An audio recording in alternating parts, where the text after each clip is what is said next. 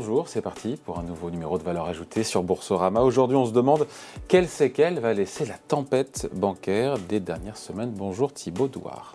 Bonjour David.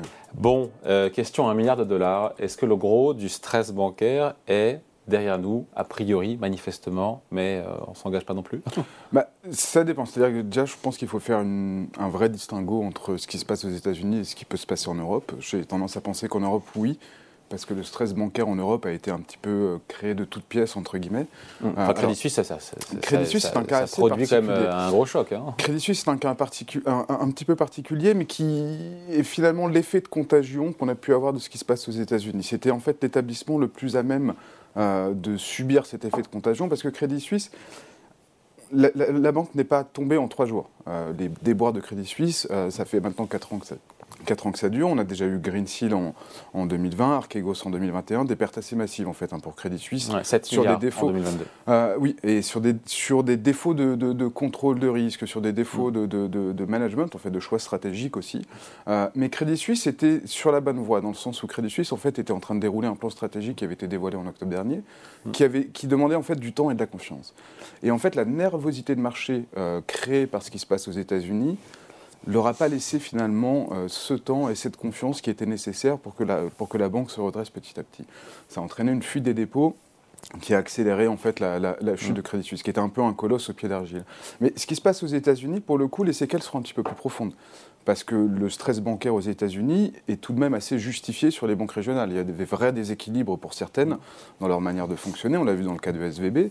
SVB, c'est l'exemple typique à la fois des mauvaises décisions de management, mais aussi un vrai défaut de supervision. Et j'ai envie de dire que c'est le défaut de supervision peut-être le, point le plus important parce que ça, il a permis justement ces mauvaises décisions euh, qui ont été prises sur les deux dernières années. On remerciera l'administration Trump parce que finalement c'est bien elle bah, qui, a, sorti de la supervision des dizaines euh, de banques américaines. Oui, oui, oui, en relevant le seuil en fait à partir duquel on, les, critères les plus sévères entre guillemets ou en tout cas les, standards les plus sévères sont appliqués en, termes de supervision, en termes d'application de ratio. milliards d'actifs. Exactement. Là où en Europe, par exemple, et c'est là où il y a un vrai distinguo à faire entre les deux, en Europe, le seuil, c'est 30 milliards de taille de bilan. C'est-à-dire que votre banque est supervisée par la BCE et soumise aux mêmes, euh, aux mêmes critères, enfin aux mêmes exigences en termes de solvabilité, de liquidité, en tout cas tous les ratios prudentiels, tout ce qui a été mis en place depuis la crise financière s'applique à votre banque en fait, ce qui n'est pas le cas aux États-Unis. Euh, et dans le cas du SVB, on l'a bien vu en fait. On, avait un, problème de duration entre l'actif et le passif qui était quand même assez démentiel. Ah Ces pertes euh, qui n'étaient pas cristallisées encore, des pertes latentes en fait sur le portefeuille d'actifs liquides. Vous n'avez pas ça en Europe en fait, parce que justement, ça fait maintenant, sur les cinq dernières années, les banques européennes ont, été, enfin, ont subi deux stress tests sur spécifiquement le risque de taux d'intérêt au bilan et un mauvais alignement entre l'actif et le passif. C'est-à-dire que la duration moyenne des portefeuilles, des portefeuilles d'actifs liquides en Europe, c'est entre 3 et 4. 3 et 4 quoi En 3, oui, enfin, enfin c'est la sensibilité en fait à une variation des taux d'intérêt. Mais ce qui veut dire qu'en fait, si aujourd'hui les banques européennes étaient amenées à vendre leur portefeuille d'actifs liquides, les pertes euh, latentes, c'est entre 5 et 10 finalement de la valeur du portefeuille. Dans le cas de SVB, c'était euh, massif en fait, parce que ce qu'a fait SVB, c'est acheter massivement des obligations très longues, 10 ans, hmm. en 2020-2021. Ce qui n'est pas d'ailleurs un produit pardon, risqué. Non, le produit n'est pas risqué. Le, le, bon du Trésor américain sur 10 ans, c'est ce qu'il y a de plus safe, sauf qu'il y a un problème d'alignement. Exactement. C'est que quand on, a, en fait, quand on a une structure de dépôt aussi concentrée, aussi volatile que celle de SVB, parce que SVB était très lié au secteur de la technologie, le, le top 10 des déposants de SVB, c'était 13 milliards. Vous voulez, la, différence aussi pour les banques européennes, européennes c'est que vous avez une structure de, de, passifs qui est totalement différente de ce que vous pouvez retrouver sur certaines banques régionales US. C'est-à-dire qu'on a une structure très granulaire des dépôts, avec une prédominance des dépôts des particuliers, qui sont beaucoup, plus, beaucoup moins volatiles que ne peuvent l'être les dépôts des entreprises. Et quand les startups ont eu besoin de retirer leurs sous parce qu'elles avaient des problèmes, de, des problèmes pour se financer, eh ben SVB a dû vendre son portefeuille obligataire de 20 milliards en se prenant une paume de 2 milliards, en demandant, en, annonçant une possible augmentation de capital. Tout le monde s'est mis à avoir peur et boum, c'est parti. Voilà, c'est la spirale négative, c'est la crise de confiance. Euh, qui défaut de supervision, défaut de gestion de la banque, enfin c'est la totale. Exactement, exactement. Et on s'aperçoit, ça a mis en lumière le fait qu'il y avait quand même certains déséquilibres qu'on retrouvait aussi dans d'autres banques régionales. Pour le coup, c'est pour ça que je dis que les séquelles vont être un petit peu plus profondes aux États-Unis, c'est que alors c'est difficile d'imaginer en fait que la supervision reste telle qu'elle. On va, je pense qu'on va redescendre le seuil. Alors c'est l'objet de l'émission aujourd'hui. Donc toute cette affaire laissera des traces plus à vous écouter Thibault aux États-Unis euh, qu'en Europe, des traces dans l'économie, sur les marchés financiers. Quels sont les impacts qui sont déjà visibles? Déjà tout le monde parle de ce resserrement implicite des conditions de crédit. Là encore, je pense que c'est voilà, aux États-Unis, les, banques régionales US, par exemple, ont des portefeuilles de prêts là aussi assez concentrés. Euh, certaines sont très euh, très investies en fait sur l'immobilier commercial aux US. L'immobilier commercial aux US est assez gros, mais c'est surtout euh, comment dire, ils ont des besoins de refinancement qui sont assez importants. on, peut supposer que avec la non-stabilité des dépôts ces derniers mois pour certaines banques, en tout cas ces dernières semaines pour certaines banques régionales US, il y a moins de visibilité évidemment sur l'avenir, donc c'est plus difficile de prendre des décisions. Il y aura forcément un resserrement euh, Parce qu'elles-mêmes, ces banques régionales américaines auront, euh, auront besoin de, comment dire, bah, de payer plus cher leurs ressources. Bah, et puis si elles font face à des sorties de dépôt, il y a un problème de financement. C'est-à-dire que ce n'est pas facile de faire des prêts si vous n'avez pas le financement qui est adossé derrière, en fait. Euh, donc, de facto, il y aura un déficit, de toute façon, d'octroi de prêts aux US sur certains segments. Et donc, il ne sera pas, généralisé. On ne peut pas appliquer ça aux grandes banques US qui restent en bonne santé, qui généralement, d'ailleurs, bénéficient, quand on a des sorties de dépôt des petites banques, généralement, ça va chez les grosses banques, sans faire d'efforts particuliers de pricing. C'est plutôt le, comment dire, la, qualité, en tout cas la qualité de la franchise, la qualité de la marque qui mm. attire, qui rassure euh, l'investisseur. Et donc leur coût de financement pour les grandes banques ne va pas forcément augmenter.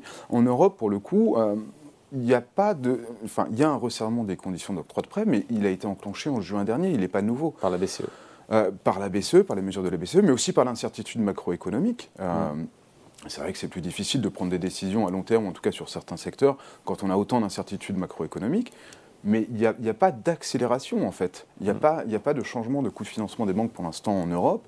Euh, la plupart des banques, en plus, étaient déjà avancées sur ces plans de, financement de marché, j'ai envie de dire, ce, qu'on appelle la dette senior plus de 50%, plus de 50 euh, des besoins de financement 2023 ont été réalisés sur le premier trimestre de l'année. Donc il n'y a pas, d'urgence à réémettre. Et puis le coût de financement senior est resté assez stable. On n'a pas, pas été témoin de fuite de dépôts. Euh, est-ce que le coût des dépôts va augmenter pour les banques Oui, mais c'était déjà prévu en fait. Euh, on, va avoir de plus en plus de dépôts à terme, mais il n'y aura pas une. On est sur des marchés, contrairement aux États-Unis, vous avez 4000 banques, un marché ultra compétitif et ultra fragmenté. En Europe, vous êtes une succession finalement de marchés consolidés. Mm. Euh, vous n'avez pas 4000 banques euh, en France entre lesquelles vous pouvez faire jouer la compétition. donc vous avez une moindre compétition sur les dépôts, moins d'alternatives, et ce stress qu'on voit aux États-Unis ne se matérialise pas en Europe. Bon, euh, autre impact euh, sur les marchés. Euh, déjà visible, on voit le marché de la dette subordonnée en lien avec l'affaire et l'effondrement du Crédit Suisse, qui est un peu sur dessus dessous là. Oui, qui est un peu sonné. Hein. Ce qui a choqué en fait le marché de la dette subordonnée dans le cas de Crédit Suisse, donc c'est pas forcément... la dette subordonnée, c'est la dette qui est senior, c'est la dette qui. Alors c'est la dette subordonnée, c'est la dette qui est senior uniquement à l'action, mais qui est subordonnée, pardon, qui est subordonnée uniquement à l'action, mais mmh oui. je recommence, euh, qui est senior uniquement à l'equity, donc à l'action pure, mais qui est euh, subordonné à tout le reste de la structure de financement bancaire, donc que ce soit les dépôts, ce qu'on appelle les covered bonds, la dette senior ou même la dette tiers 2. Euh, la dette COCO AT1 subordonnée, il y a plusieurs noms pour la désigner, c'est une, une dette qui est considérée comme du quasi-fonds propre et qui est utilisée pour des ratios prudentiels de solvabilité. Donc il y a un risque sur cette dette-là. Ce qui a choqué dans le cas de Crédit Suisse, c'est qu'il y a eu une compensation offerte aux actionnaires, et oui. tandis qu'il n'y en a pas eu pour les porteurs subordonnés. Donc là, on a une inversion de la hiérarchie des, euh, des, seniorités et des risques. Et c'est ce qui a fait peur en fait au, marché de la dette subordonnée. C'est-à-dire quelle est la justification d'être investi sur ce marché-là si on n'a pas euh, la possibilité de hausse de l'actionnaire, mais qu'en plus on a plus de downside entre guillemets que, que l'actionnaire ça a été très important. Il y a un vrai distinguo qui se fait encore une fois entre ce qui s'est passé en Suisse et ce qui va se passer dans le reste du monde. C'est-à-dire que la première chose qu'ont fait les régulateurs européens, anglais, euh, canadiens, même singapouriens, c'est le lundi matin, euh, uh-huh. le lundi qui suit l'adossement du Crédit Suisse à l'UBS, de vraiment spécifier noir sur blanc dans les communiqués de presse que ce qui s'est passé en, en Suisse ne peut pas, ne se passera pas et ne peut pas se passer dans leur cadre juridique. En Europe, on est soumis à ce qu'on appelle la BRRD. La Suisse est un, est un cas à part dans le sens où elle n'est pas soumise à la réglementation européenne. On n'est pas dans le même cadre réglementaire. Et, et, ce qu'ont dit les régulateurs, c'est que ça ne veut pas dire qu'une dette subordonnée ne peut pas aller à zéro. Mais il n'y a pas un seul cas où elle ira à zéro avant que l'action soit allée à zéro. Et, on a déjà des cas. Ça a rassuré ou pas le marché du Ça Oui, oui, oui. C'était très important de, entre guillemets, remettre l'église au milieu du village, de vraiment euh, réaffirmer la hiérarchie, euh, si vous voulez, des, seniorités. Et puis surtout, les régulateurs, depuis 10 ans, ont donné beaucoup d'importance à ce marché-là. Donc ça serait revenir sur 10 ans de développement de ce marché, y compris pendant la, crise du Covid, on a donné un rôle plus important à ces instruments. Parmi les traces aussi que cette, euh, ce stress bancaire va laisser, il y a évidemment l'implication sur la réglementation. Mais c'est encore une fois un truc plutôt aux États-Unis qu'en Europe, non? Alors en Europe aussi. Alors aux États États-Unis, ça va être de toute façon un abaissement du seuil de supervision. On a bien vu que SVB bah, c'est un retour c'est un, retour en arrière hein. nécessaire. on a bien vu que la supervision est importante euh, et qu'un défaut de supervision peut conduire à des catastrophes comme on, a pu le voir. Donc aux États-Unis, c'est assez clair, c'est un retour en arrière. Ça va être l'abaissement du seuil euh, de, supervision euh, stricte, entre guillemets, de la part des autorités. En Europe, tout ce que, tout ce que ça a prouvé, c'est que la, réglementation est assez bien faite. Même dans le cas de Crédit Suisse, si vous voulez, Crédit Suisse a eu 100 milliards de sorties de dépôt au dernier trimestre, enfin au mmh. Q4 de l'année dernière. C'est énorme. Ils ont vendu 40 milliards d'actifs liquides. Aucune perte au compte de résultats liés à ces activités. C'est-à-dire que c'est bien, bien marqué. Le risque qu'on avait chez SVB, on ne l'a pas dans les banques européennes. C'est ce qu'on disait tout à l'heure.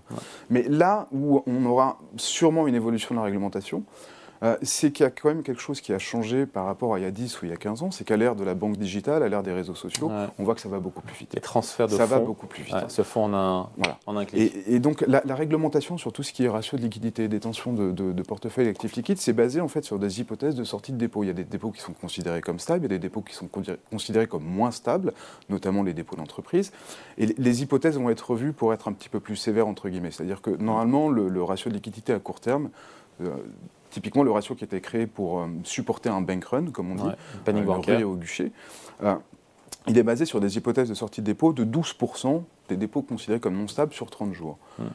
Très clairement, dans le cas de Crédit Suisse, on s'est aperçu qu'au dernier trimestre, c'était plutôt 25%. Dans le cas des SEB, c'était encore plus important. Donc pour le coup, je pense que, alors ça va prendre plusieurs années, hein, hmm. mais euh, je pense que l'évolution qui est nécessaire, c'est cette meilleure prise en compte de la vélocité de sortie des dépôts qui est différente de ce qu'elle était il y a encore Ce qui sera pas très bon pour, pardon, c'est un autre sujet sur euh, la rentabilité des banques. Parce que s'il faut de nouveau avoir Ça veut dire un petit peu plus d'actifs liquides. Alors c'est quand même un peu mieux de le faire maintenant. Avec des euh, taux plus élevés. Voilà. C'est-à-dire que si on l'avait fait en période de taux négatif, euh, c'était déjà assez punitif. Donc augmenter la partie. parce que qu'est-ce qu'on appelle actifs liquides Ce sont principalement des dettes souveraines. Donc évidemment, si on augmentait la partie de dettes souveraines à taux négatif, mais c'est un impact qui se verra plutôt dans 3, 4, 5 ans. Et c'est un impact, il y a déjà plusieurs études qui ont été, euh, qui ont été publiées, qui, qui devraient rester assez modérées sur, les, euh, sur le profit bancaire. Enfin, l'impact est mesuré entre 5 et 10% du profit bancaire à 2025-2026 ce qui reste assez modéré. Et pendant ce temps-là, les banques continuent d'être ultra profitables. C'est, en fait, c'est ce qui est le plus frustrant pour nous euh, qui regardons ce marché euh, tous les jours, c'est qu'on a un stress bancaire au moment où les banques n'ont jamais été aussi solides. C'est, assez, euh, assez lunaire, c'est assez irrationnel. On est dans, dans, la crise de confiance, dans la crise de mais qui n'est absolument pas justifiée parce qu'on, peut voir sur les bilans bancaires. On n'a jamais eu des ratios de solvabilité aussi élevés. On n'a jamais eu des ratios de créances douteuses aussi, aussi peu élevés. On n'a jamais eu des bilans aussi sains. Et on a des banques qui sont préparées à toute éventualité, entre, entre guillemets, sur. Ah, mieux qu'une crise bancaire, entre guillemets, mieux qu'un stress bancaire arrive avec des banques en bonne santé que des banques qui sont déjà en bah, difficulté. Le, stress bancaire, après, on, s'aperçoit qu'on peut le créer de, de, de, rien, en fait. Mm. C'est ce qui peut être un petit peu inquiétant. C'est ce qui s'appelle la confiance. Et c'est vrai que la, une crise de confiance, c'est ce qui est le plus dur, finalement, à, briser, parce que les banques peuvent dire qu'elles sont liquides, qu'elles sont solvables, ça n'a pas d'impact en fait quand, quand, quand, quand, on est un peu en mode panique. Ouais. Euh, Dernier, il va falloir du temps. Ouais, Thibaut, dernier point, euh, dernier impact, euh, qu'il n'est pas sur les marchés, mais qui est pour le coup, euh, veux dire, pour le commun des mortels. les banques vont commencer pour le coup à mieux rémunérer les dépôts. Oui, mais est-ce qu'elles vont faire de manière forcée liée au stress bancaire En fait, non, c'était déjà prévu en fait. C'était déjà prévu, elle commençait déjà à le faire. En fait, vous le voyez notamment sur les dépôts à terme. Vous avez de plus en plus de banques qui vous proposent des dépôts à terme rémunérés sur deux ans, trois ans. Alors ça, c'est très bien pour les banques parce qu'en plus, ça vous bloque les dépôts sur une période de deux ans. Donc c'est des dépôts qui sont plus que stables. C'est des dépôts qui ne peuvent pas sortir. Sur le compte courant, pas forcément. Il y aura une augmentation. C'est zéro aujourd'hui. Hein. C'est zéro, mais en même temps, elles ont fait sept ans à rester à zéro, alors qu'en vrai, elles étaient chargées euh, à moins 50 centimes. Par la BCE. Euh, par la BCE. Et en fait, la, difficulté sur le, sur le compte courant, c'est qu'on a aussi une incertitude sur euh, le niveau, ou en tout cas la pérennité des niveaux de taux. on a beaucoup d'incertitudes macroéconomiques. On pense que la BCE va encore augmenter de 25 points de base à, sa prochaine réunion, mais les, données de croissance ou autres peuvent infléchir cette position et donc rémunérer sur vos dépôts courants avec cette incertitude sur le niveau de taux et le niveau de taux de dépôt, c'est un peu plus compliqué. Il y aura forcément un peu plus euh, de rémunération, mais c'était déjà prévu, mais je ne vois pas d'accélération de ce point de vue-là. Bon voilà, en tout cas, on voit qu'il y a des impacts, même si, encore une fois, ce stress bancaire semble a priori derrière nous, euh, ça laisse quand même des traces. Euh, on, bah, on, ne peut pas, on peut pas fermer les yeux sur la faillite d'une banque comme Crédit Suisse c'est impossible. Mais il faut faire la part des choses. Peut-être, enfin, pour simplifier, on a une succession d'événements idiosyncratiques qui ont fait ressembler à un risque systémique. Mais si vous prenez chaque cas, euh, que ce soit Signature Bank, SVB aux États-Unis ou Crédit Suisse, ce sont vraiment des cas très très particuliers mm. et des business models qui ne sont pas répliqués dans d'autres banques en fait.